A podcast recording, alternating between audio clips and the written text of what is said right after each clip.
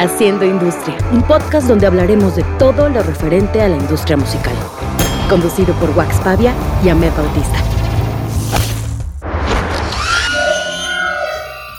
Nuestro invitado, Herminio Gutiérrez, supervisor musical.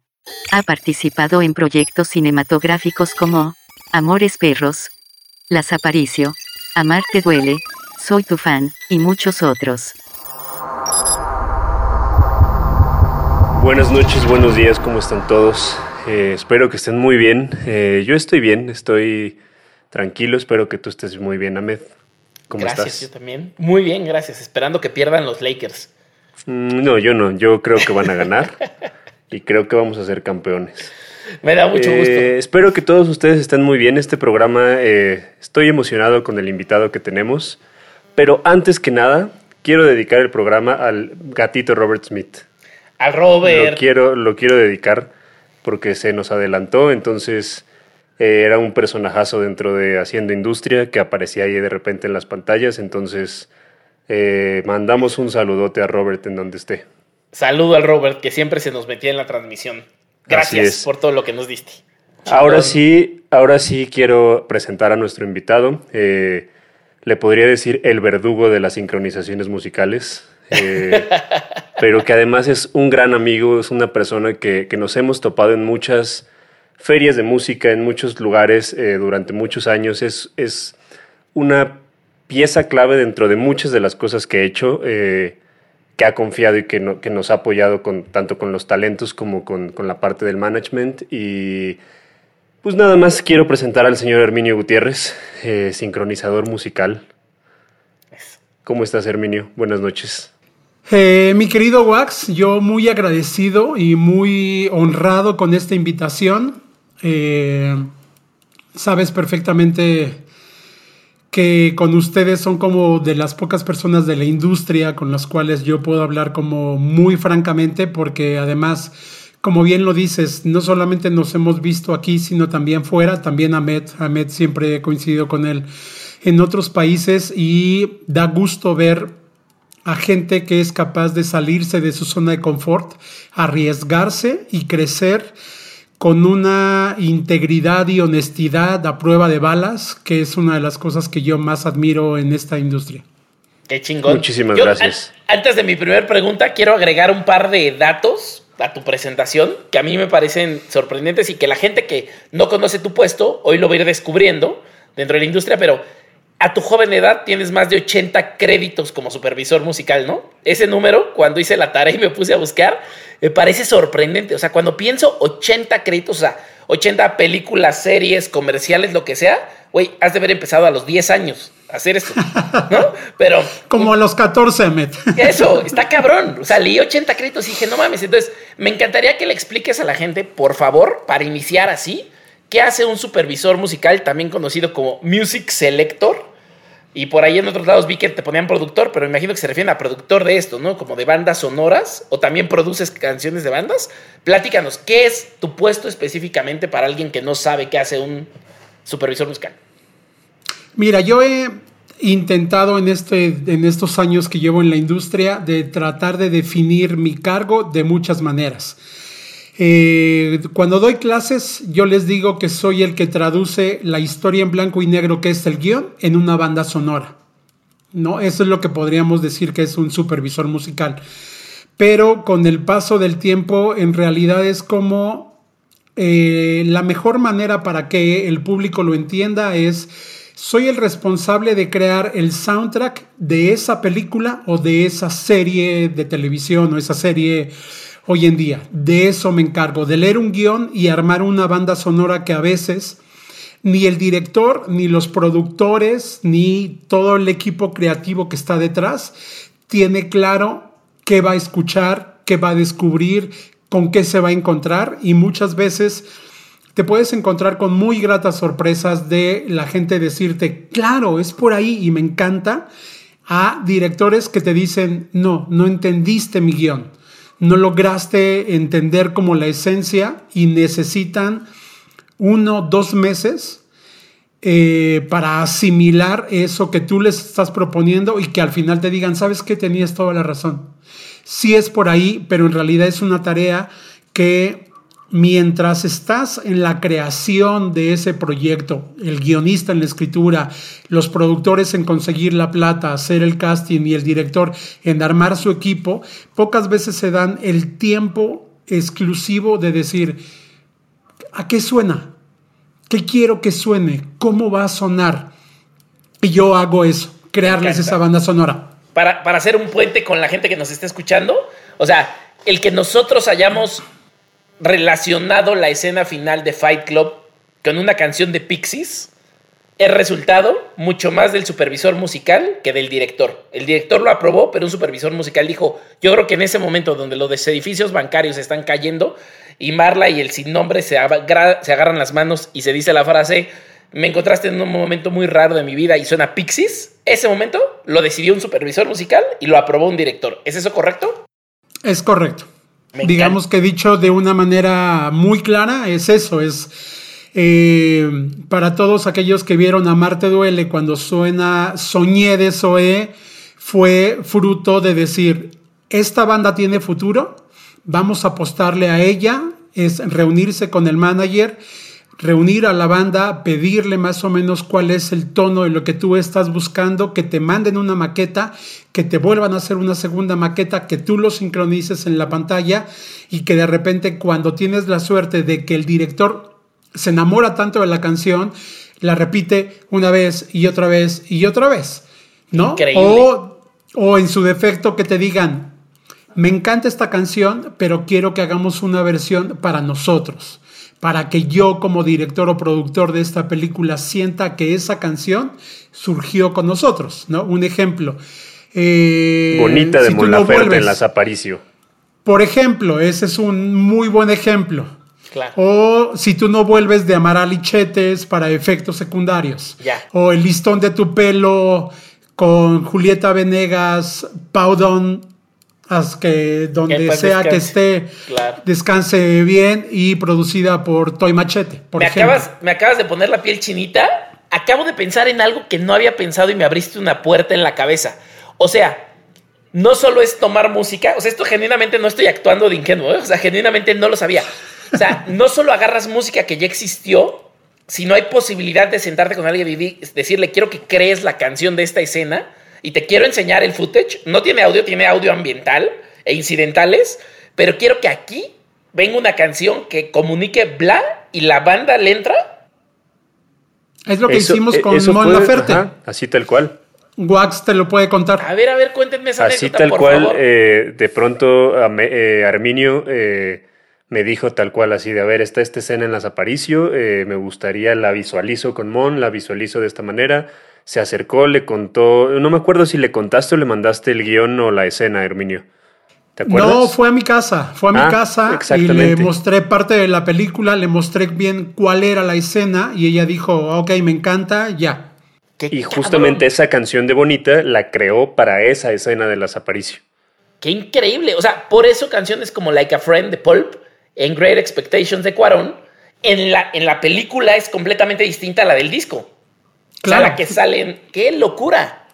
Sí, es una locura. en, realidad, en realidad yo creo que es uno de los trabajos más divertidos dentro de la industria musical. porque te toca escuchar un chingo de música, ver un chingo de películas y, sonorizar todos los, los, momentos que estás viendo en la pantalla. O sea, yo creo que realmente la, la banda sonora de una película eh, es es gran parte de lo que te hace sentir cuando estás vi cuando, cuando la estás viendo. Entonces, el trabajo del señor Herminio es muy, muy chingón, aunque también tiene toda la parte de este lado oscuro que lo voy a hablar sin censura, Herminio, donde te tienes que enfrentar, donde te tienes que enfrentar a las disqueras, donde te tienes que enfrentar a, los, a las editoras, donde tienes que, que prácticamente, o sea, realmente el, el cine mexicano tampoco es como que tenga los presupuestos que tienen en Hollywood y de repente te dicen tienes tanto dinero para para conseguir tantas canciones y tú te tienes que rifar como cholo, tal cual, para conseguir eh, esas, esas canciones y negociar con los managers, disqueras y demás. Entonces, ¿cómo, cómo vives esta parte? ¿Cómo haces para, para hacer estas negociaciones, para que las disqueras no sean una traba, para que las editoras no sean una traba, o de plano ya estás trabajando más con artistas independientes? ¿Cómo le haces? No, mira, en realidad, eh, y una de las cosas que más me entusiasma, y lo digo de verdad, eh, con, con, el corazón, de poder tener esta conversación con ustedes, era tratar de, no tratar, hablar sin censura, hablar con el conocimiento que ustedes tienen de la industria, eh, el, crecimiento que tú has tenido, Wax, que sabes perfectamente tanto dentro como fuera, cómo se manejan desde la independencia, desde una mayor, cómo se maneja y que son cosas que porque uno siempre es políticamente correcto, en esta ocasión también lo voy a hacer, pero lo, lo, me encantará conversarlo contigo. Voy a tratar de responder esa pregunta de esta manera. Creo que tuve la bendita fortuna de iniciar en la industria del cine cuando eh, el concepto de la sincronización estaba naciendo. Cuando el cine empezó a hacer alianza con las disqueras para colocar a todos sus grupos en sus películas. Y digo que tengo esta, esta fortuna porque una de las cosas una de las primeras asignaciones que me pusieron cuando yo llegué a trabajar a Altavista Films, productora de películas como Sin dejar huella, Amores Perros, eh, Amarte duele, Todo el poder, Zurdo, eh, Arráncame la vida y muchas más, fue de, te me vas a clases con este abogado que escribió la ley de derechos de autor y hasta que no regreses de esas clases y seas capaz de redactar, redactar un contrato de sincronización, no puedes trabajar aquí. En, e, en, ese momento estaban haciendo todo el poder y yo empecé como a visualizar estos pequeños formatos y a entrar en contacto con la industria para hablar de un concepto que mucha gente no sabía qué era, que era sincronización. Y lo digo porque eh, cuando ocupamos una canción de Manu Chao, me preguntaron, ¿y nosotros te pagamos a ti para que pongas la canción, ustedes nos pagan a nosotros, ustedes nos mandan un contrato, se los mandamos nosotros, ¿cómo es? Porque la gente no sabía realmente cómo era. Y cuando yo me encierro con este abogado a tomar eh, clases particulares de la ley de derechos de autor, me enseña a redactar contratos, yo cuando empiezo, cuando Altavista Films empieza a hacer Amores Perros, yo fui el que me encargué de toda la parte legal porque ya tenía el conocimiento que me había aportado el abogado. Y entonces yo le decía a Universal, necesito sincronizar esta canción, ¿tienes contrato? No, mándamelo tú. Y entonces yo lo mandaba yo agregaba las condiciones que yo había aprendido con el abogado en beneficio de la película sin dañar los intereses de la disquera, eh, pero con las condiciones que nosotros necesitábamos y que en ese momento estábamos eh, sentando un precedente para la industria. Por eso cuando Wax eh, en otros programas ha hablado de que cuando tú firmas un contrato es por todas las tecnologías conocidas y por conocerse. Es porque sí. Sí, sí, sí, es porque en realidad en el momento en que tú consigues todo este presupuesto para crear esa obra audiovisual que es una película o una serie de televisión, ya no le puedes mover absolutamente nada. O sea, no podrías agarrar hoy un Amores Perros 20 años después y decir, es que mi canción te la di por 5 años y ahora tienes que quitar esto y tienes que quitar esto. Claro. No sería posible, no sería posible tener las obras clásicas que tenemos y que vemos y revisitamos una y otra vez. Esa obra se queda ahí y ahí se quedó. Claro. ¿Hace cuántos años?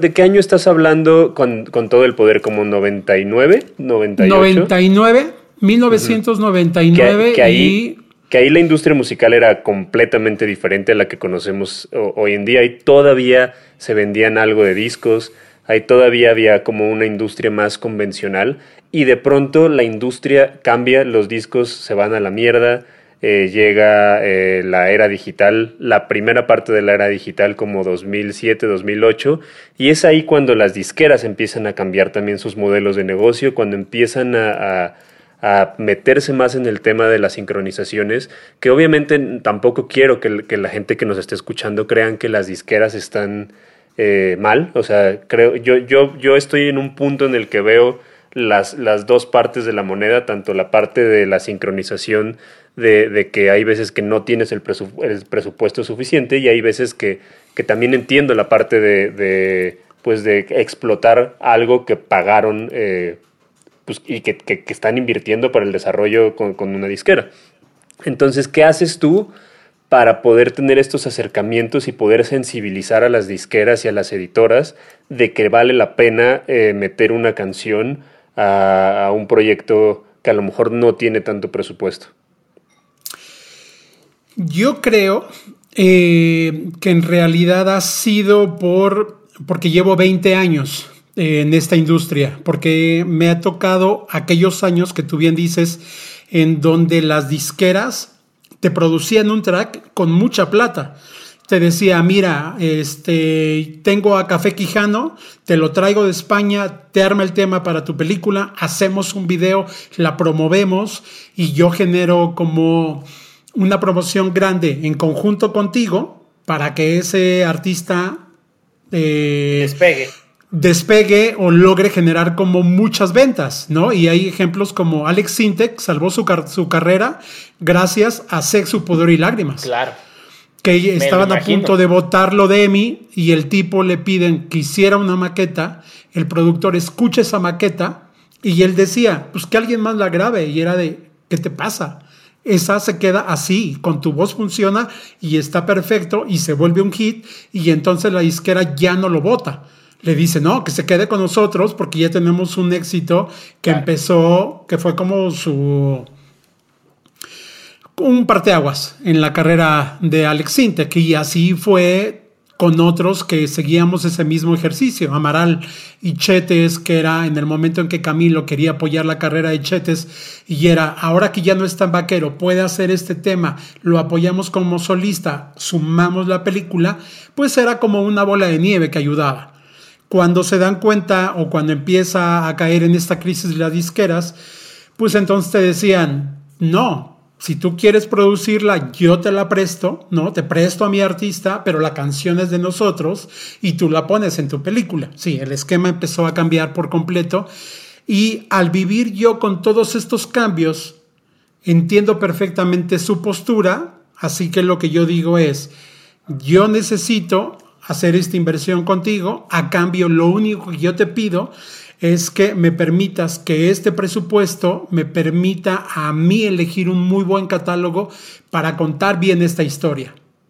Si yo necesito agarrar 10 artistas tuyos y te voy a, ingresar este capital a las arcas de tu empresa, pues dame muy buenos artistas para que el negocio sea redituable para ti y para mí para que yo no llegue con, la película o con la serie de televisión con puro artista emergente. Traigo cinco artistas grandes y traigo tres o cuatro emergentes. Es un buen equilibrio, funciona para ellos y nos funciona a nosotros. Bien. Oye, tengo un par de preguntas ahí medio didácticas para la gente que nos escucha. Antes de clavarme en lo que acabas de decir, porque quiero, quiero hacer una línea antes. En casos específicos como Amores Perros, ¿no? Yo recuerdo que había el disco que traía el soundtrack, que incluía unas canciones como de score, que score es la música que acompaña, ¿no? Y también hay canciones ya creadas. La música original que acompaña las escenas. Exactamente, la música original, que si mal no recuerdo es de Santolaya, ¿no? Y luego había canciones como, Lucha de Gigantes y canciones increíbles de catálogos, digamos, anteriores o viejos. Y luego existía este disco de tributos inspirados en la película que parecía como que ya habían visto la película o parte de la película y creaban canciones que se llamaban algo relacionado a amores perros o de perros amores o, ¿no? Y entonces, en casos particulares como ese, un supervisor musical, ¿en cuáles se involucra y en cuáles no? Mira, eh, en ese eh, caso en específico, creo que había como un gran había, como mucho entusiasmo. Se sentía como que eso podía cambiar la industria del cine, que podía ser un parteaguas para que las historias fueran diferentes, para que se contaran con nuevos directores, con más garra, ¿sabes? Con más pasión, con más desde la entraña. Y había además muchas bandas queriendo participar. Claro. Independientemente de las canciones que se habían elegido para la película, en ese entonces Gustavo Santaolalla tenía un sello llamado Surco, que era una, un negocio alterno de Universal Music en donde Gustavo estaba produciendo a muchas bandas de México. Había producido a Molotov, a Café, Tacuba, por mencionar algunos. Y entonces él decía, yo tengo a todo este roster, ¿qué hacemos con ellos? Y creo que fue Alejandro González Iñárritu el que le dijo, ¿por qué no les mostramos la película y que nos maten canciones a ver qué se les ocurre, a ver qué tal están y hacemos un álbum homenaje? Y empezaron a caer canciones y canciones y canciones de todos lados. Y el problema ahí era cómo elegir cuáles eran las mejores para que las produjera Santa Olaya con un presupuesto otorgado por la disquera para lanzar este disco doble y hacer una gran campaña con tres videos, de los cuales creo que los tres eran dirigidos por Alejandro González Iñárritu. Si mal no recuerdo, sí. Y hacer como toda esta campaña en conjunto que era una, era una apuesta grande de Universal que obviamente tuvo ganancias por todos lados, para todos, porque el disco vendió más de 200 mil copias en aquel entonces y era una forma para Gustavo Santaolalla presentar todo el roster que él tenía en Surco. Sí. A mí se me hace una, digo, como ejemplo, antes de irme a la siguiente pregunta, que te iba a decir de eso, se me hace como un ejercicio de proto-influencers. O sea, un cross-marketing en una época donde no existía el cross-marketing tal cual, donde lo que hacías es que otros mercados hablaran del tema. O sea, no solo se supiera de la película, sino se hablara del tema y generaras a través de la polinización de un chingo de audiencias un impacto brutal, ¿no? O sea, cuando yo me acuerdo de ese caso, o sea, siempre lo cuento como eso era un uso verdadero de influencers. O sea, todos queríamos ver la película antes de que la película llegara a México. Era de, ya ganó este premio, ya se volvió cabrón. Iñárritu está. Y era así de puta. O sea, algunos que estábamos en ciertas industrias medio que ubicábamos a Iñárritu por Canal 5, WFM o alguna cosa. Claro. Pero mucha gente, o sea, nunca había oído nada, nada de él. Y era como, pero tenemos que ver la película. O sea, cuando llegó a las salas de cine estaba prevendido. O sea, obvio no se prevendía, pues, pero ya, ya era un éxito asegurado. Porque creo que esta campaña de cross marketing era una locura. Pero bueno, en la siguiente pregunta, que es muy rápida, es. En el momento que tú haces una negociación con una disquera por un roster tan grande y le dices, tengo todo este presupuesto, hagamos la inversión juntos, juguémonos este riesgo, va para allá, tú todavía tienes espacio para meter a los emergentes que quieres o a veces tienes que hacer el sacrificio y decir, pues ya no, tengo que meter a tantos de esta disquera que ya no meto a los emergentes que me gustaban. Mira, una de las de las cosas que yo eh, decidí que fueran parte de mi trabajo es que en todos los proyectos siempre hay bandas emergentes. En todos, del tamaño que sea, con el presupuesto que sea, para mí es importante que siempre existan esos grupos, porque al final es una inversión, una confianza que yo tengo en ellos para que más adelante el crecer juntos, el... Yo soy un convencido del Star System apuéstale una a este, una y otra vez y otra vez para que crezca contigo y cuando él crezca, él te va a jalar a ti, él te va a ayudar a ti, él va a decir, yo me acuerdo cuando tú me ayudaste, ahora yo voy contigo y lo retribuyo. Eres parte Exactamente. Exacto. que ahí, algunos lo quiero mencionar. otros no, los, no lo hacen, ¿verdad? Pero, pero bueno, Wax creo que se dio por aludido. Quiero mencionar, eh, no, no, no.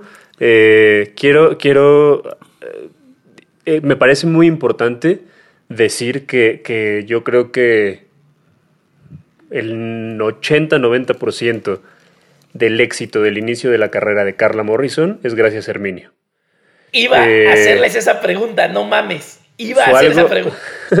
fue algo muy extraño, o sea, yo no era manager de Carla, yo la, la ayudaba, o sea, empezaron a suceder cosas de una manera muy natural la historia que les he contado donde dijo el, el, que está vendiendo los discos es mi manager, ahí empecé a ser su manager, pero el, el incluir a Carla dentro de la serie Soy tu fan, que Herminio fue el supervisor musical, eh, fue una locura. Y es donde te das cuenta que una buena supervisión con un buen producto audiovisual se hace una bomba muy, muy, muy potente. Desde mi punto de vista, gran parte del éxito de Soy tu fan es por el soundtrack de la serie. Correcto. Porque te identificabas con Agrupación Cariño, porque te identificabas con Carla Morrison, y eso hacía que, que, que o sea, que la sintieras como, como, como tuya. Como de tu generación.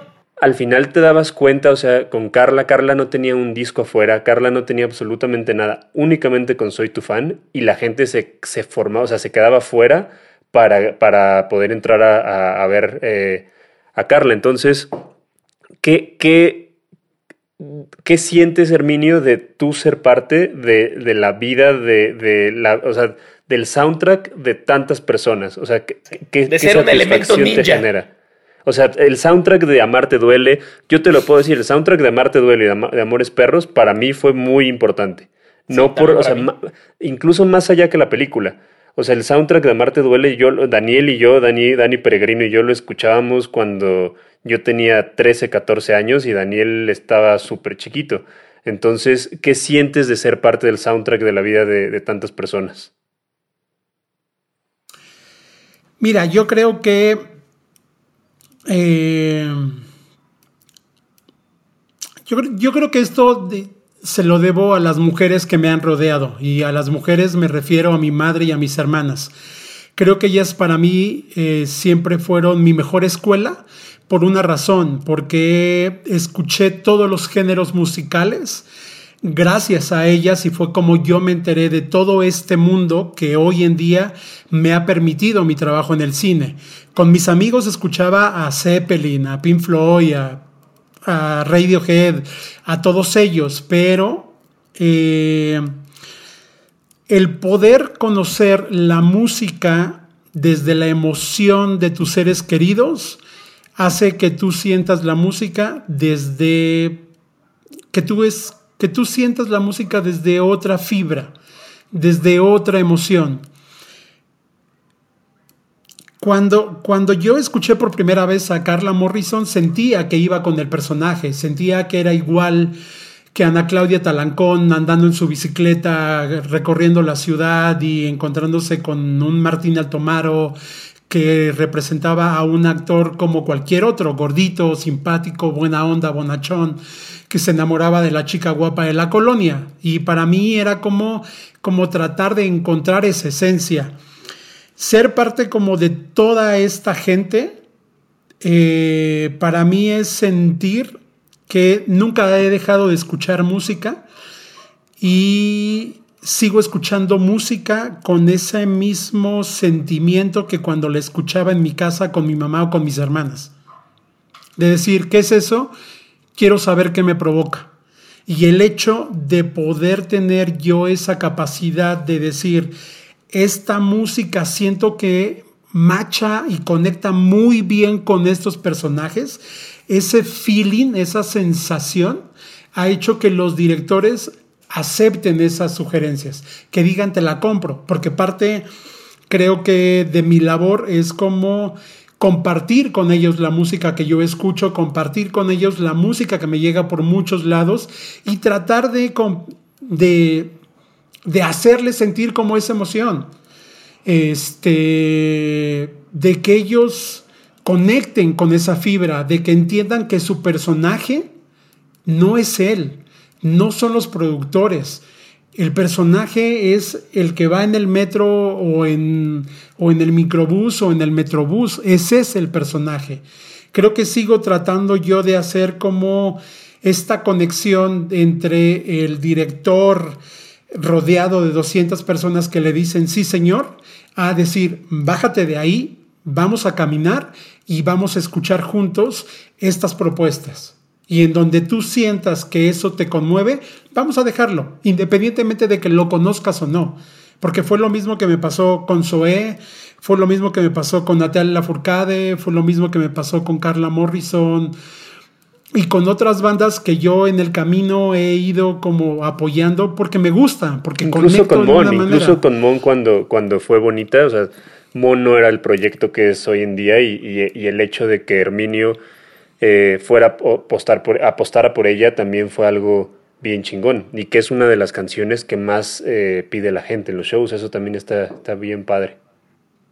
Pero es que yo creo que una cosa que también he logrado descubrir y yo agradezco mucho es que cuando tú a un grupo, eh, sea grupo solista, tú, le tú les das una historia, una escena, siempre surgen cosas muy especiales porque están fuera como de la presión del disco, fuera de la presión de la disquera o del manager, ¿sabes? Es como de, voy a ver esta película y a ver qué me mueve. Ah, se me ocurrió esto.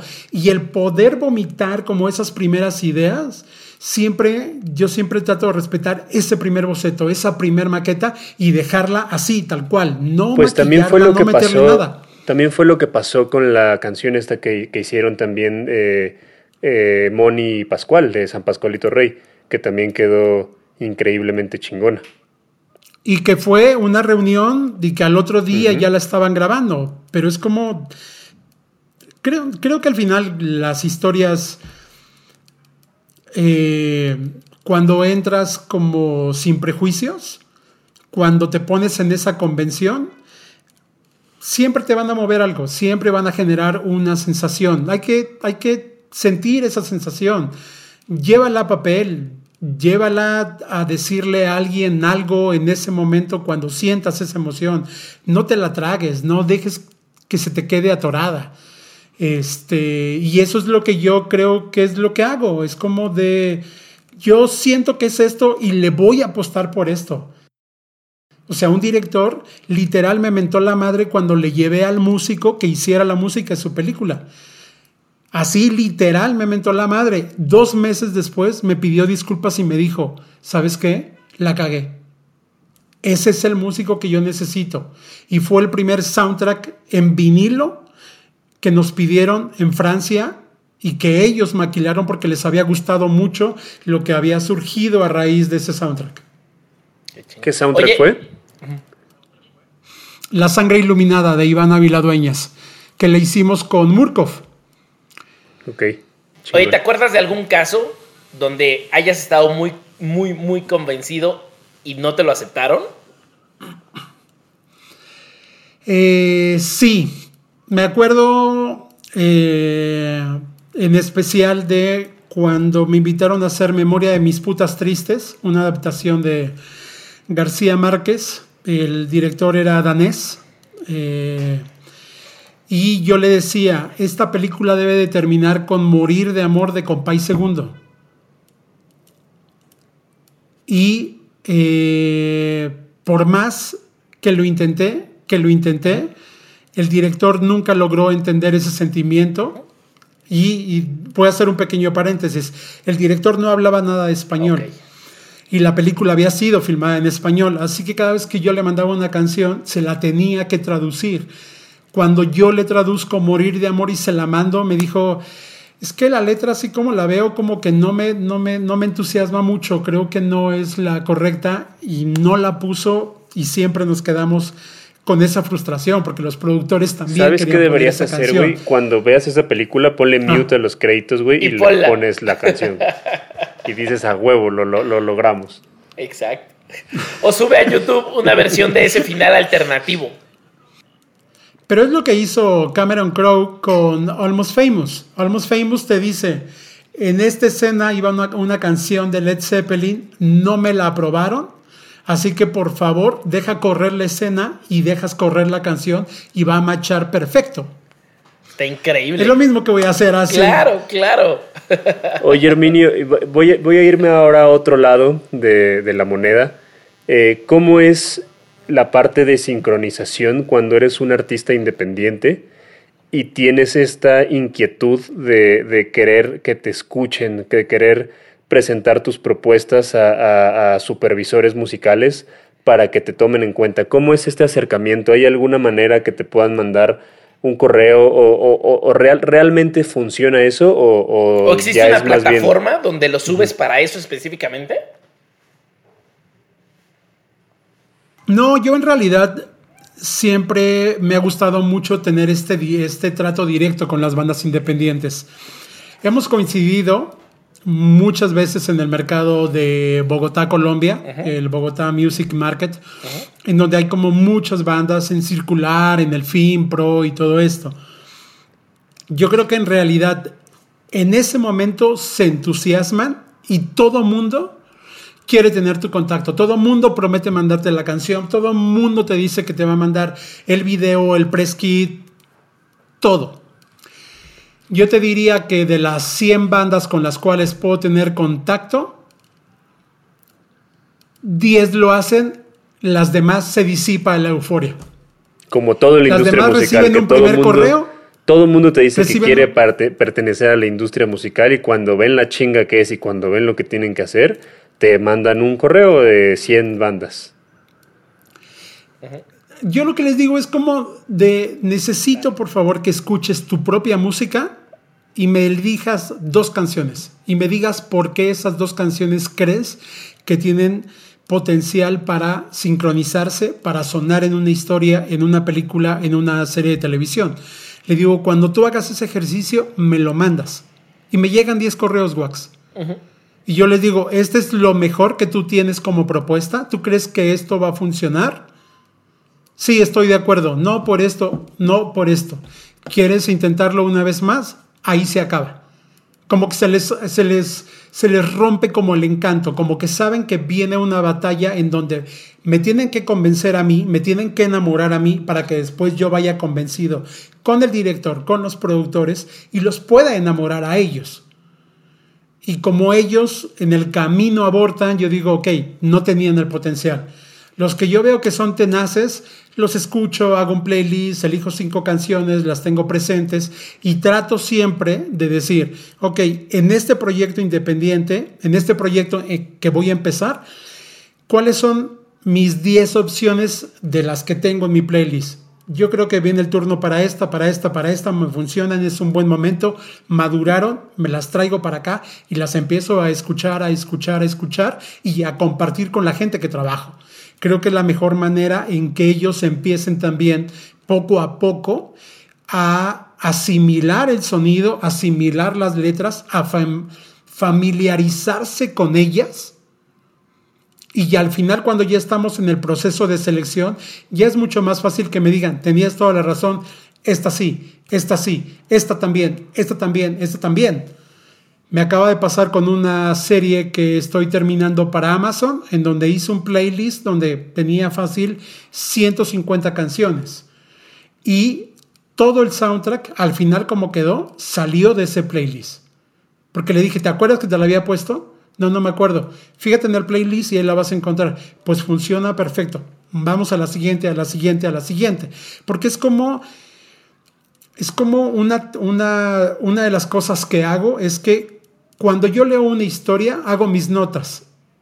Cuando yo leo algo, digo, creo que es por acá, creo que siento que puedo trabajar con este artista o con este artista o con este artista y lo coloco, lo coloco una vez en un playlist porque necesito recordar esa primera sensación, esa emoción que me dio al principio, porque después se va desgastando, porque lees el guion 40 veces, porque ves una escena 500 veces, porque discutes con el director mil veces, porque ves una escena dos mil veces, llegas a la mezcla y la vuelves a ver. Te vas desgastando y lógicamente, si tú empiezas a dudar, el director empieza a dudar. Buenísimo. Oye, un supervisor musical, además de los mercados de música donde tú y yo nos vemos, ¿no? Que es el Bogotá Music Market o en Chile, está el Pulsar y todos esos, Fluvial, etcétera, etcétera, en Argentina, otros más, ¿dónde hace la tarea? O sea, un supervisor musical que tampoco es invitado a todos estos festivales, ¿dónde encuentra las cosas? Me imagino que hubo alguna época donde MySpace era un lugar correcto, ¿no? Donde MTV a las 2 de la mañana era un lugar correcto. Hoy, ¿cuáles son esos lugares correctos para encontrar bandas nuevas? ¿Bandcamp?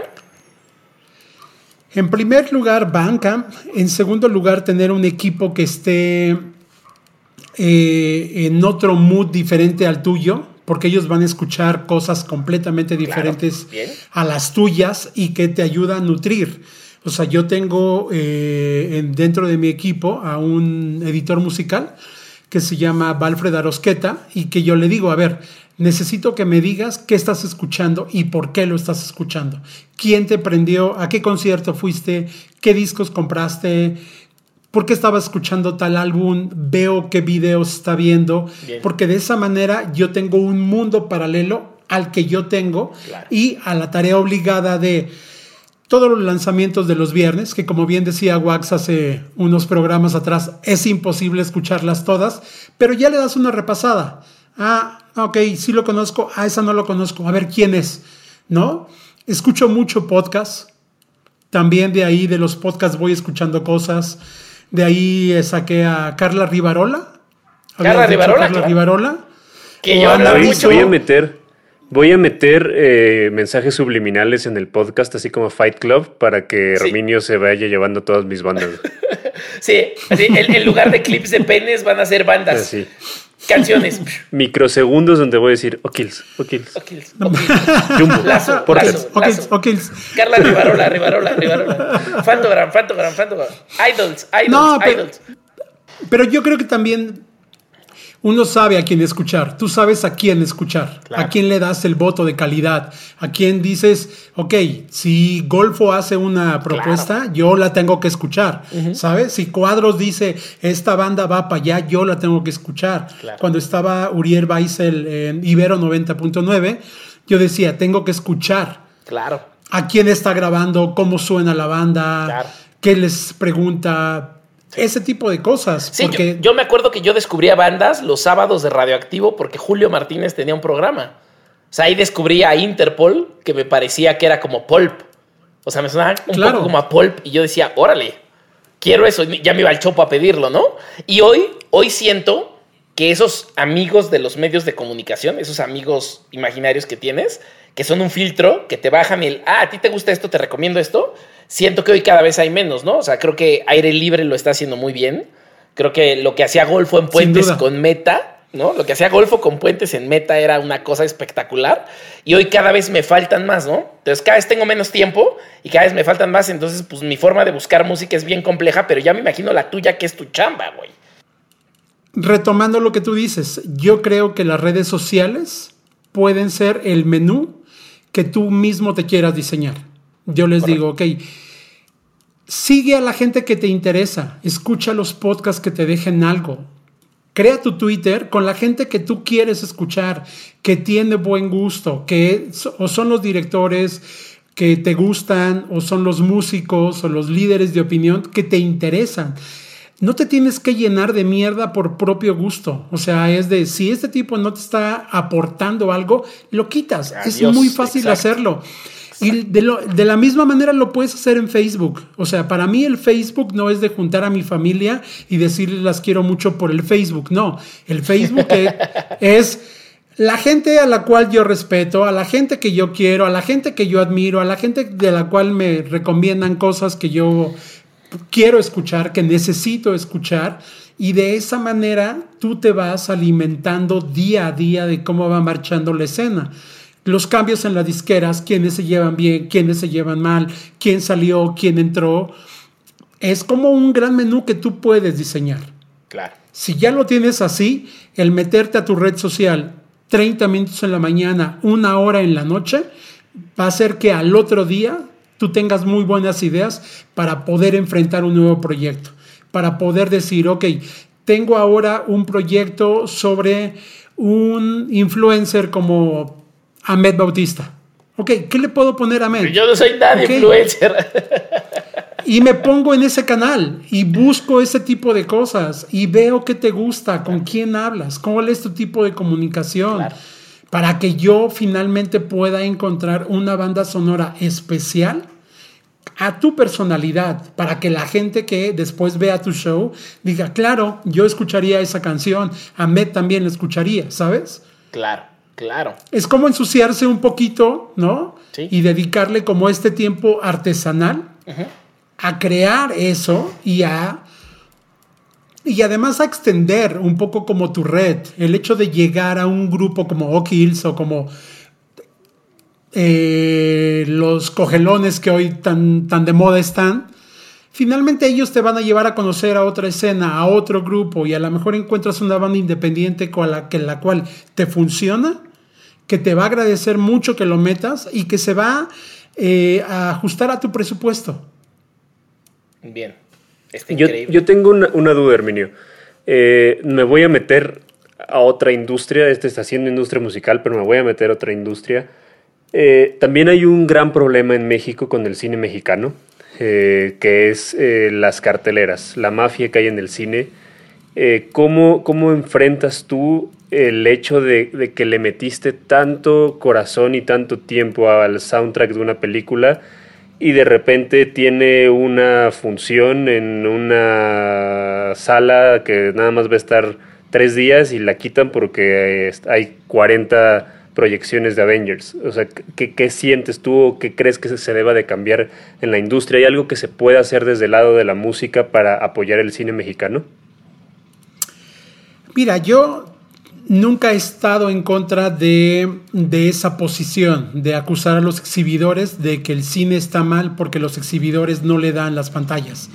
Creo que los exhibidores, ante todo, es un negocio, un negocio que ellos tienen que cuidar.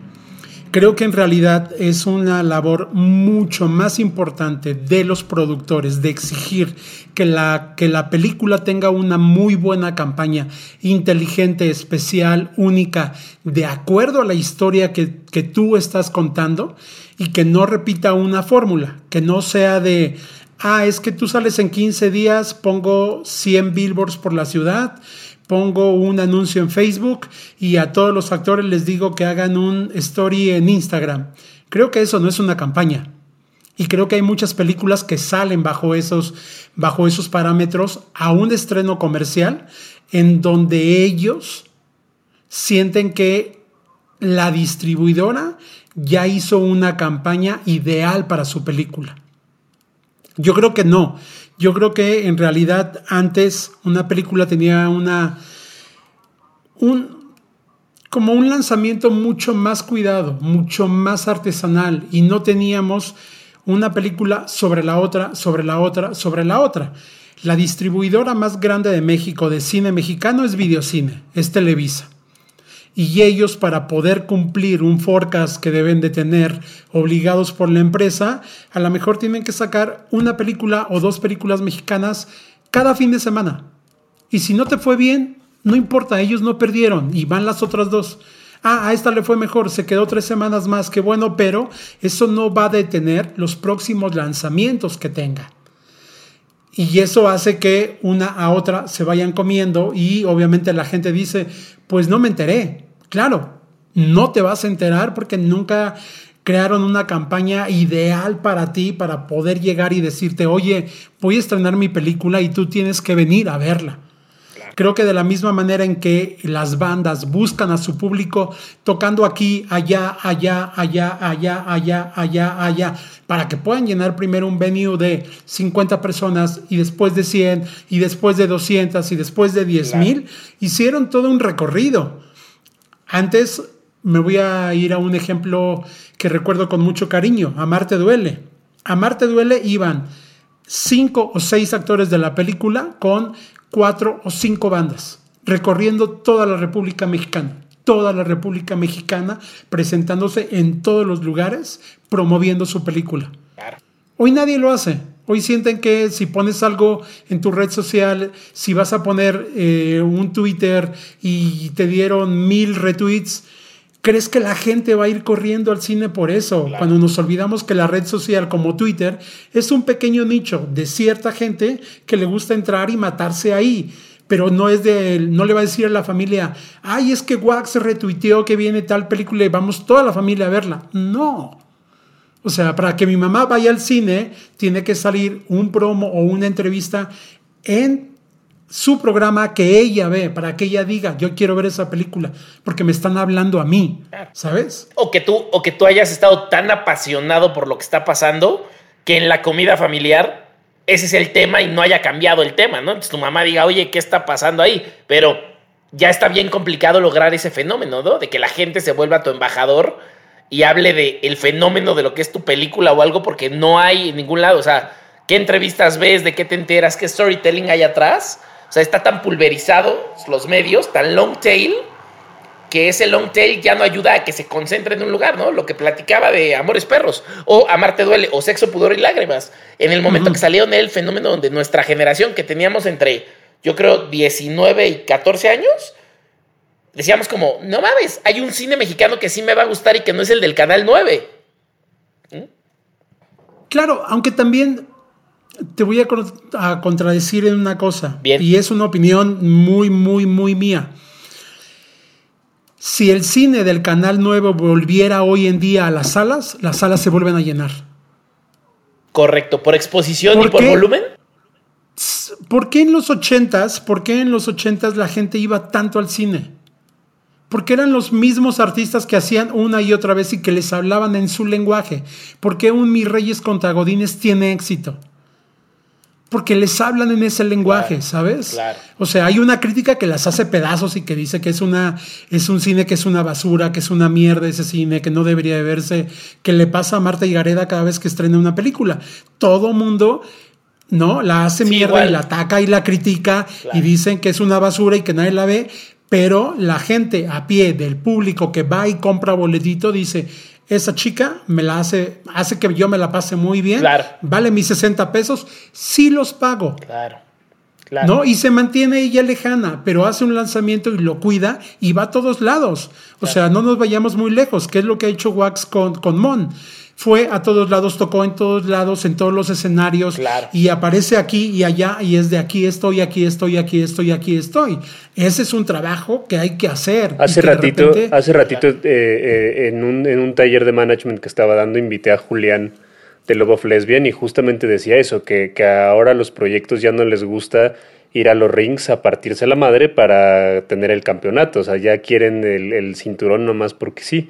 Y eso es lo que también hace falta en todas las industrias, como tú dices, ir, partirte la madre, ir a promocionar, ir a hacer las cosas, porque lamentablemente vivimos en un mundo en donde también las redes digitales eh, es, un, es un espejismo, es así tal cual creer que está pasando algo y, pues, la realidad es muy, muy, muy diferente. Y pasa en todos lados. En la música también te das cuenta que tienen millones de streamings y de repente ves y no venden ni 200 boletos los güeyes. Claro. Entonces... Yo, lo he contado mucho de caradura, ¿no? Poníamos eventos y había 14 mil likes y llegaban 50, 60 personas.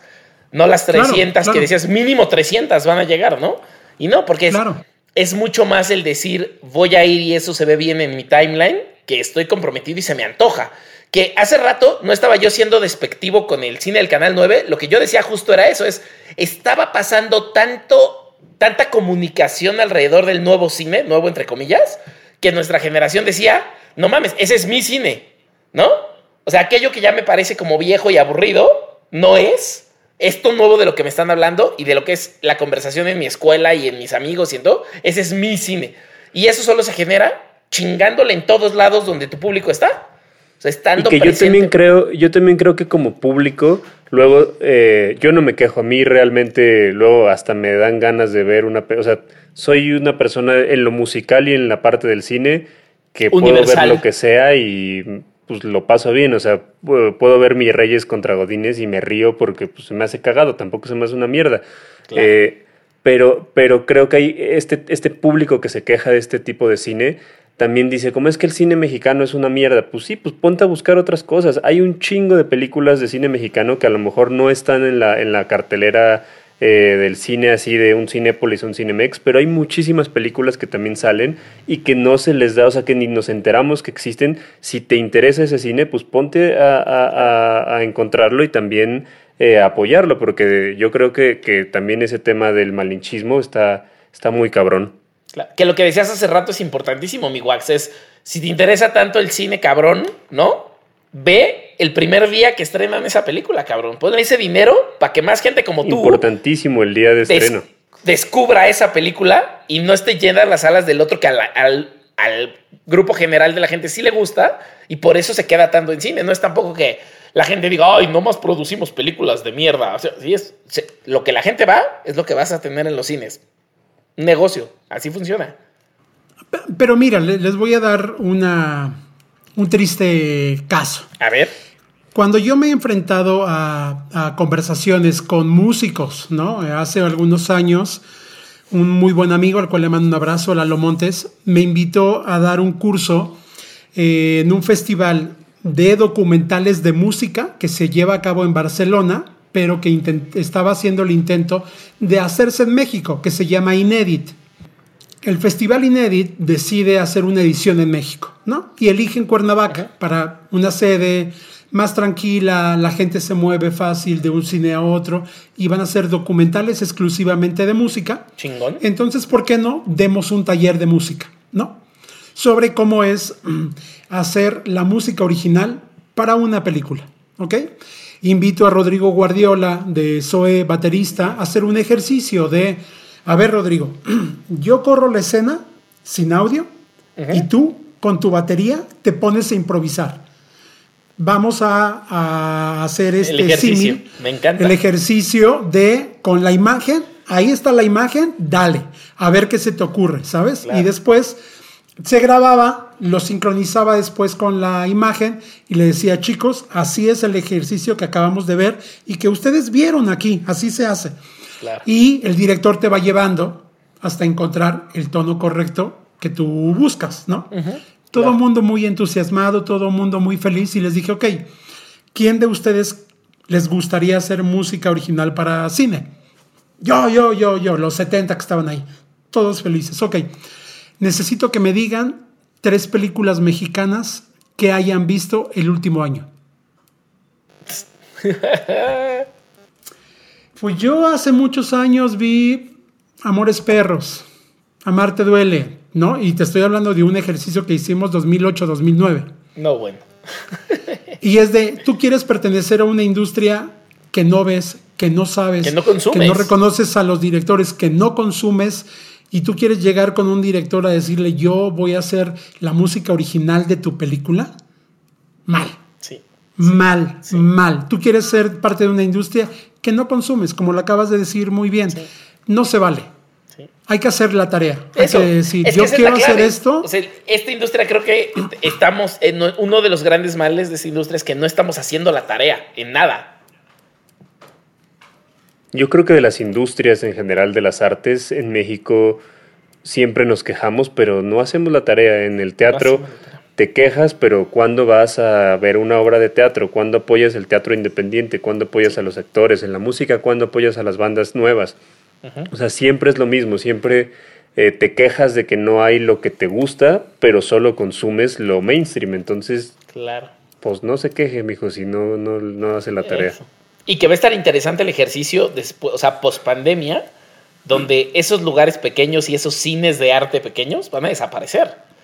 O sea, ese ejercicio de haz industria cabrón y consúmelo, va a estar cabrón el reto. Así es. Yo, pero yo creo que ya nos llevó, la pandemia ya nos llevó a otro tipo de consumo. Creo que la gente, mucha gente, se va a quedar con la comodidad de tengo Netflix, tengo Amazon, tengo Apple, tengo la, la plataforma que ellos digan y en donde está la familia consumiendo cine y cine y cine y cine ahí. Que, que la crisis ya no les va a permitir, quizá en los próximos dos años, ir a un cine como antes lo hacían, de ir cuatro integrantes de la familia, comprar palomitas, un refresco y gastarte dos mil pesos. Claro, sí, va a haber una resaca de esto. Sí, sí, sí, sí. Terrible. Yo tengo una eh, de las últimas dudas que, que me surgen, Herminio, para la gente que nos está escuchando, que en su mayoría son eh, o chavos que se quieren dedicar a la industria o, personas que ya están en la industria y no saben para dónde irse. Si quieren ser supervisores musicales, ¿qué pasos tienen que seguir? ¿Con quién se tienen que acercar? ¿Hay algo que deban de estudiar? ¿Se pueden acercar a ti para, para que los orientes? ¿Qué, qué, qué puedes recomendarles? Tomando en cuenta, voy a hablar sin censura de nuevo, que el cine también últimamente está lleno de supervisores musicales que hacen un trabajo pésimo que de repente te avientas una película y dices, ¿qué pedo con, con esto? O sea, ¿por qué está sonando esto dentro de la película? Que yo creo que también es algo delicado porque siento que, que creen que ah, a esta persona le gusta la música, mételo de supervisor y que te elija la música de tu película. O sea, yo creo que, que, que hacen falta más supervisores musicales en México que, que, cuiden también la calidad de estas películas. ¿Qué puedes recomendarles a, a las personas? Es que Ame todo lo sabe. No, no. Todo, todo, absolutamente todo lo sabe. Es que ese es el concepto, Ahmed, y me gusta compartirlo y qué bueno que compartimos eso. Yo siempre he dicho, profesionalización, porque supervisores musicales te puedo mencionar a Lino Nava de La Lupita, Uriel Weissel, ¿no? Este, de Ibero 90.9. Ahora Jorge González dice que también es supervisor musical. Muchos productores que conozco tienen el crédito de ser supervisores musicales, porque para ellos ser supervisor musical es decir, pues es que yo sí puedo elegir 10 canciones. Todo el mundo lo podemos hacer, absolutamente todo el mundo. Creo que en realidad aquí el asunto no es elegir 10 canciones, es estudiar bien a tu personaje, saber dónde entra, dónde sale, por qué lo haces, cuáles son las razones un lenguaje, que tenga un lenguaje eso que tú estás haciendo, que tenga un porqué, que sepas por qué vas a parar en ese momento, por qué eliges una canción eh, y no score en ese momento, por qué un primer acto la mayoría de las veces tiene como mucha carga para atraparte, en el segundo acto descanso un poquito y en el tercero voy con todo para terminar contigo hasta el final y que tú salgas entusiasta, feliz de la película y que digas que fue la mejor experiencia de tu vida. Todo eso conlleva un estudio, experiencia, muchas charlas con directores, saber leer un guion, escuchar todo tipo de música. Ver cine mexicano, perdón que te interrumpo, pero... Ver, cine, mexicano Ver cine mexicano y ver cine latinoamericano y ver cine gringo y ver cine de todos lados, porque hay muchas cosas que te pueden enseñar eh, todos esos, esos directores, esas historias y al final que a ti te permiten muchas veces poder resolver escenas. Y que no porque Bierman haya utilizado a Antonio Sánchez tocando la batería resulta que él lo descubrió y ahora que lo hizo una vez más Diego Luna está copiando a esto. No, son recursos que funcionan y que lo tenemos que ver bajo esa óptica y que debes de saber tú cómo defender esa propuesta ante el director, ante el estudio, ante los productores, ante los exhibidores y distribuidores de la película para que sientan que lo que hiciste es una propuesta. Eso es lo que tiene que hacer la gente. Saber que hay todo un camino para poder llegar a esto. No decir, claro, yo conozco a Wax, conozco a tal y a tal y a tal, sí puedo juntar 20 bandas, las llevo, pido a alguien un contrato y lo hago. ¿Puede ser eso supervisión musical? Sí lo puede ser. El resultado va a ser dudoso, diferente, habrá gente que conecte o que no conecte. También, y es un riesgo que tú vas a poner a toda una inversión que hicieron. O sea, Wax no puede agarrar a no puede agarrar a su primo como AIR para el próximo disco de Mon. ¿Sabes? Va a recibir ofertas de 40 editoras para poder elegir 10 temas. Y ese conocimiento que él ha venido cultivando en todos estos años de experiencia le va a permitir elegir esas 10 canciones o saber por qué va a ser un featuring con este y no con este, de las 500 invitaciones que le deben de llegar. Creo que esa es la experiencia que uno al final es lo que aportas a los productores. Es el camino que uno recorre y que va a diferenciarte con los demás. Que todo el mundo lo puede hacer, lo puede hacer. Aquí es una carrera muy larga, con calma, paso a paso. ¿Y cómo lo deben de hacer de una buena manera? De una buena manera es, en primer lugar, conocer la industria y conocerla bien. Saber que si tú quieres trabajar con un director, conozcas muy bien su carrera.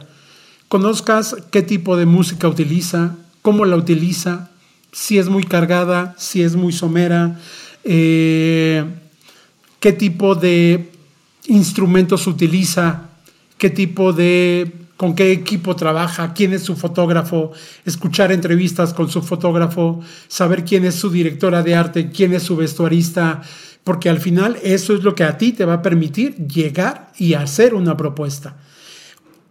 Cuando, cuando yo me quedo en Altavista Films y el siguiente proyecto a realizar era Amarte Duele.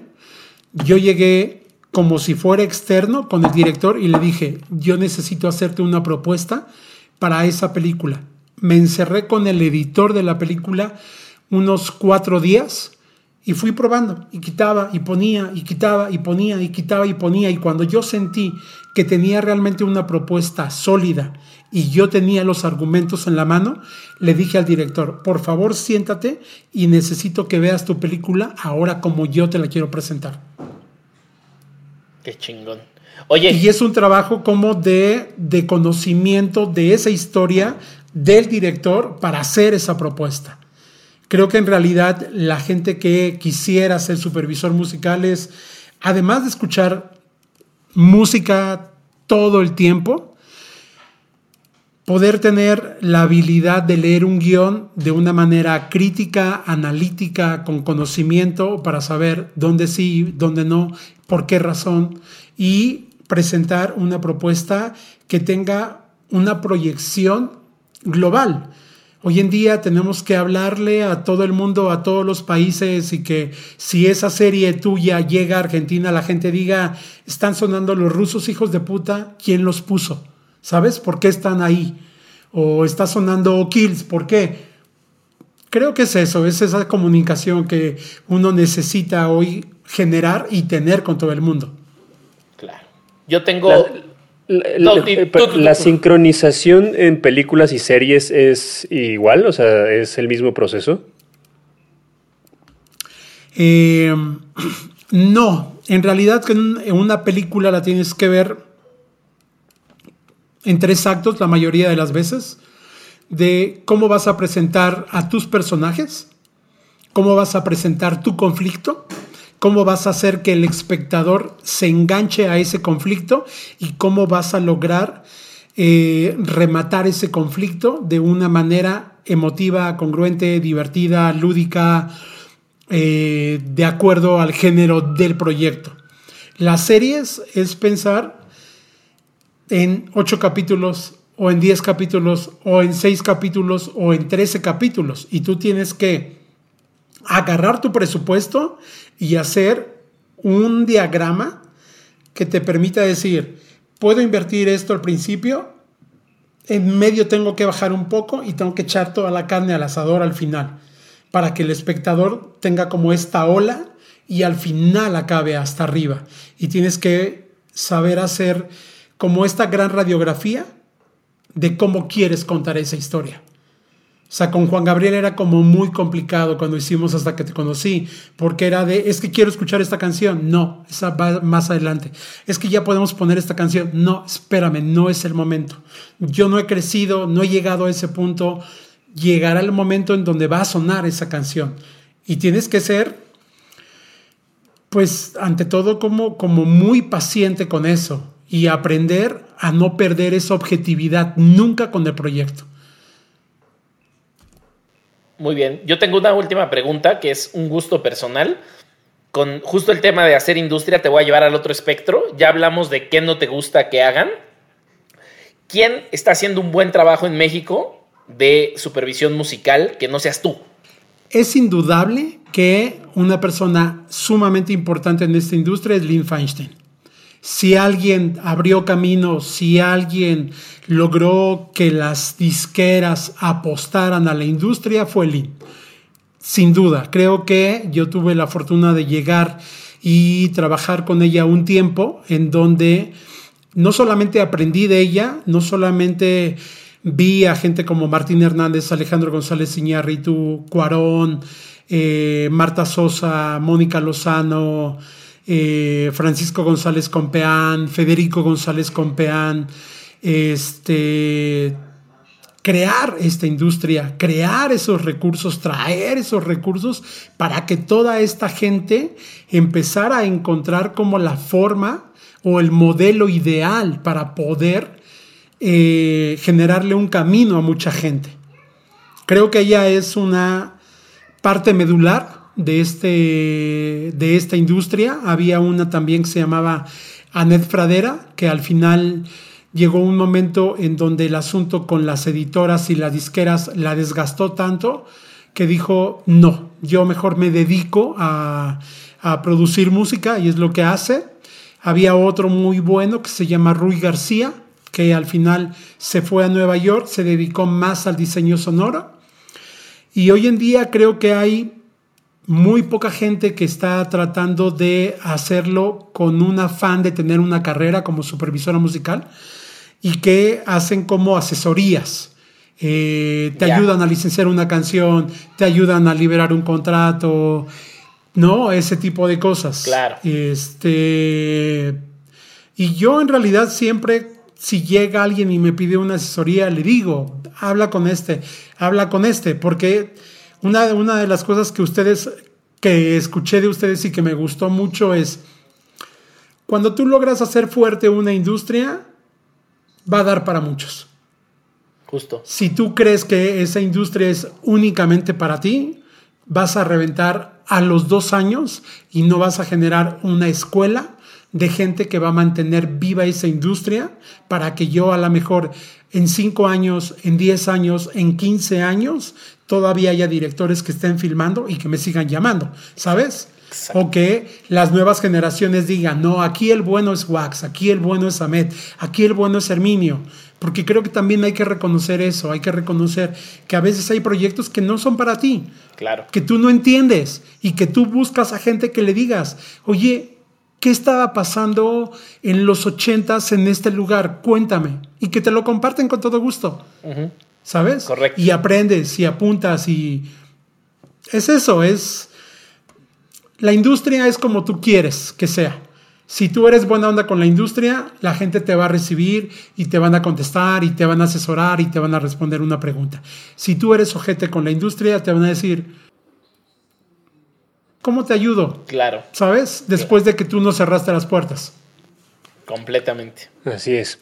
Pues ya para finalizar, Herminio, eh, ya conoces porque eres escucha de Haciendo Industria, entonces conoces nuestra sección. Llegamos a la sección de dos cositas. Exactamente.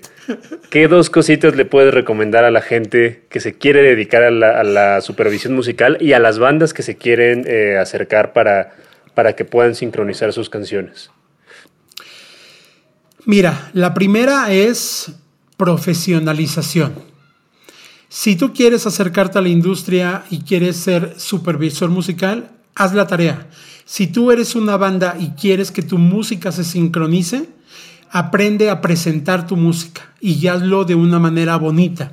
De decir, este es mi primer sencillo, este es el video, eh, tuve estos reviews en tal periódico así, él dijo de mi música esto, eh, en esta entrevista muy padre hablo más de esta canción. Esta canción la tengo en la versión normal que tú conoces, pero también tengo la versión acústica que tengo, tengo los stems de la canción, puedo hacer un remix de la canción y además puedo facturar, puedo estar bien ante el SAT, puedo cumplir con todo el proceso a cabalidad. Porque muchas veces encuentras bandas que te gustan mucho, y que cuando tú le dices, oye, pero tú me puedes mandar una factura o tienes que mandar una factura por ti, no. Yo no facturo.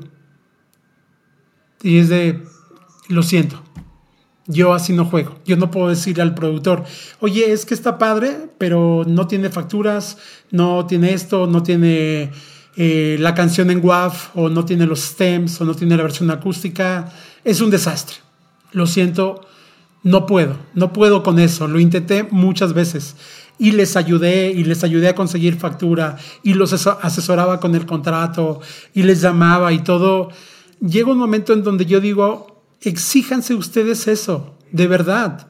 Es el ABC, es de estén bien ante el SAT, eh, tengan recibos, tengan un contador que haga esa, ese tipo de cosas por ustedes, porque basta que lo hagas una sola cosa, una una sola ocasión bien, que lo hagas muy bien para que la gente diga, yo quiero volver a trabajar con él. Me funciona, es un profesional, lo hace muy bien. Ese es en primer lugar mi primera cosita. La segunda cosita que yo, eh, en la cual yo insistiría, sean derechos, no engañen a la gente, no mientan, no, no no recurran a mentiras. si tú eres honesto de verdad con la gente, la gente va a ser recíproca en eso contigo. O sea, yo alguna vez me llegué a equivocar en un envío de contratos y este contrato, en vez de mandárselo a, se lo mandé a B. El otro tipo lo vio y me dijo, oye, yo no te lo había creído, pero sí, estás pagando lo mismo a todas las bandas. Sí, señor. Y le puedes preguntar a todos. Y he cruzado correos con todas las bandas diciéndole, señores, muchas gracias. A todo mundo le ofrecí tal presupuesto y a todo mundo le pagué exactamente lo mismo y todos están copiados. Muchas gracias. Creo que eso me permite hoy en día que yo pueda llegar con alguien y decirle, y no solamente a un sello independiente, a una grande, decirle, señor, tengo tanto presupuesto y necesito esta canción porque me funciona. Y me dicen, Herminio, va, vamos a hacerlo. Porque saben que cuando yo lo hago es porque el proyecto lo necesita y vale la pena. Si yo hubiera sido pues corrupto o hubiera emprendido un camino no de transparencia, hoy muchas bandas, muchos sellos, muchos grupos me cerrarían la puerta. Eso es importante. Quiero escuchar sus dos cositas porque me encanta. Eso es porque importante me encanta y siempre, y siempre aprendo. Eh, a ver, yo mis dos cositas. La primera es eh, hagan la tarea, como bien dijo Herminio vayan al cine, escuchen, muy, o sea, si quieren ser supervisores musicales, escuchen un chingo de música, no se cierran a un solo género. Eh, en las películas no hay géneros, es lo que necesite la película y no lo que te guste. Entonces escuchen mucha, mucha, mucha música. Si son bandas y quieren que los sincronicen y, que los supervisores musicales los elijan, consuman cine, sepan a lo que, a lo que le están tirando, porque de verdad eh, creo que es muy injusto que quieran ser parte de algo que no, que no, no consumen, como bien lo dijo Herminio hace ratito. Y la segunda es aprendan a preparar las cosas que le van a presentar a los supervisores musicales. No lo hagan por hacerlo. Eh, yo, por ejemplo, Herminio, puedo decir que es uno de mis mejores amigos, que es una persona que quiero mucho y cuando me acerco a él, es porque realmente tengo algo que va a valer la pena y que él sabe que si se lo mando es porque, porque yo estoy seguro que, vale la pena. Entonces no estén gastando balas a lo pendejo, no estén haciendo cosas nomás porque sí. Eh, cuando, cuando tengan esa canción que sepan que puede quedar bien en una película o en un comercial o algo así, preséntanla, preséntenla bien, bien armada, con una buena presentación, como dice Herminio, con todas las, las bases eh, eh, puestas y pues ya, esas son mis dos cositas. Las mías van en sentido a los que quieren dedicarse a este tema, ¿no? La primera, coincido con ustedes dos, hay que hacer la tarea, pero me gustaría explicar yo cuál creo que es la tarea correcta, igual me estoy equivocando, pero así como el que quiere ser director consume muchísimo cine, pero entiende lo que hace cada director y entiende como su escuela visual y su escuela de ritmo y su escuela de storytelling. Y así como una banda quiere tocar y quiere componer, pero antes empieza a tocar covers y se aprende los covers en la guitarra y entonces aprende shortcuts, ¿no? Atajos y formas de componer y cosas que, que antes no aprendió o aprendió en teoría, pero ya que las practica dice, ah, ok, puedes resolver una línea de bajo así, ok. Y ya que haces toda esa tarea, te va sensibilizando el oído y el ojo y el, y el hunch, el corazón para decir, ok, entonces, si un supervisor musical supervisó estas 10 películas y ya me las eché, estoy tratando de entender su lenguaje de supervisión. Así me voy a echar a los otros cinco, no solo a los de mi país, a otros cinco que me encantan. ¿Quién hace supervisión musical para Fincher? ¿Quién hace supervisión musical para Spielberg? ¿Quién hace supervisión musical? Y así nos va Nolan. Y así nos vamos. Y después vas a encontrar tu propio lenguaje y entonces ya puedes decir, ok, esto a lo que me quiero dedicar va a tener mi sello y se va a notar. Nosotros cuando vemos el trabajo que hace Herminio sabemos que es el trabajo muy de Herminio. O sea, incluso hay bandas, y, él lo sabe y, lo queremos mucho por eso, que le rebotamos, no importando que sea una banda que trabaje con Wax o no, no importando si es una banda que le hago merch o no. Si te encuentras una banda que crees que vale la pena, al primero que se lo mandes es Herminio. Güey, ¿ya viste esto? ¿Ya escuchaste esto? Creo que te puede interesar. Y no estás esperando que te lo apruebe y te diga, ah, sí, qué chingón, qué buen ojo tienes. Sabes que le dejaste una semillita ahí, que él va a hacer mejor uso de eso que tú. Y probablemente es una banda que ni siquiera tú escuchas diario, pero que tiene algo que sabes que le va a dar un buen uso. Eso solo viene de hacer la chamba y hacer tu firma algo importante. Y la segunda cosa es, como todo en esta industria, si le quieres entrar a eso, vuélvete un becario. Tócale la puerta, como él dijo, a los 14 años, 15 años, y métete a hacer lo que tengan que hacer en su oficina para aprender, ya sea él o Lynn o cualquier otra persona que sea supervisor musical, métete a ayudarles y aprender qué están haciendo, aprender cómo se lee un contrato, aprender cómo se firma, cómo se habla con tele, por teléfono con una banda para convencerla, cómo convences al productor de que aunque te dijo que no, tienes que darle tiempo de que el agua le baje y entienda que lo que le estás proponiendo es lo correcto. No es lo que le gusta, pero es lo correcto, lo adecuado. Eso solo se aprende estando ahí y jalando los cables. No hay otra chama ahí. No hay forma de otra chama. No, nadie va a llegar y te va a escoger, o tal vez en un milagro raro, pero nadie va a llegar hacia tu universidad y va a decir, tú, ven a supervisar mi nueva película. No, tienes que estar en el lugar jalando cables para que te encuentren. Y, y, que ante todo recuerden que esta es una carrera como de paciencia y es una carrera de vida a largo plazo en donde no hay una fecha de caducidad. O sea, yo no elegí esta carrera pensando que a los cinco años me iba a retirar para ser manager o para hacer otro tipo de cosas, ¿sabes? O que quisiste ser manager. O, que quisiste ser manager. Economía. Y quise ser manager, pero yo dije, no, profesionalización ante todo, exacto. Eh, porque de repente sienten que uno llegó aquí como muy fácil, ¿sabes? Sí. O sea, te dicen, es que no he visto nada tuyo. Bueno, pues llevo 80 títulos, a lo mejor cuando llegue a los 150 ya viste dos, no importa, está bien. Claro. Porque, pero que al final saber que cada uno de esos títulos costó trabajo, aprendizaje, ¿no? Claro. Te diste contra la pared más de una vez, pero que al final sacaste algo de experiencia que vas a capitalizar en el siguiente. Y en el siguiente vas a conocer a alguien que te va a llevar a alguien más.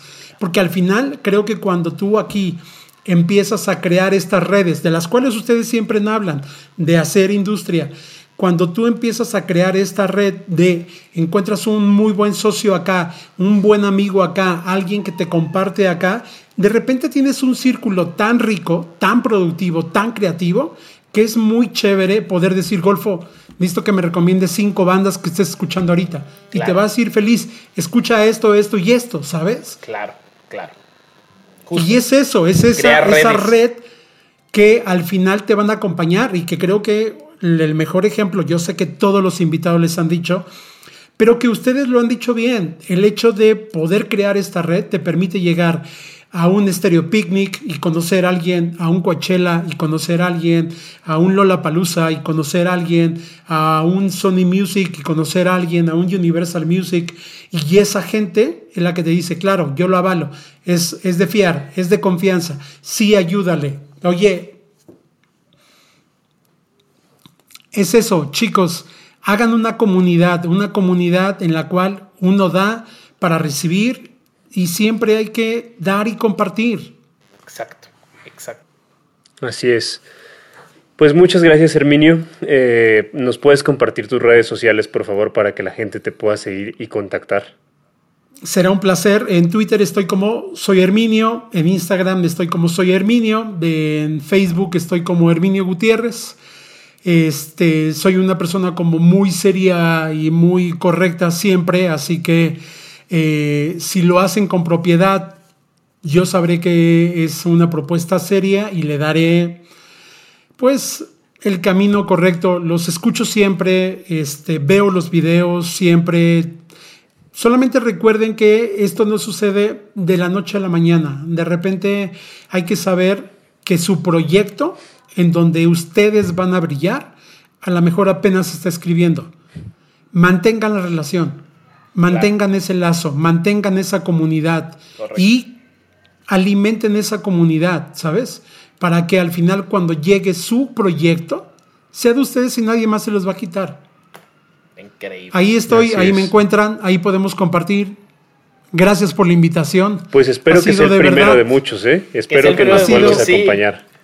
Ha sido un placer compartir con ustedes y tener esta deliciosa y creativa charla.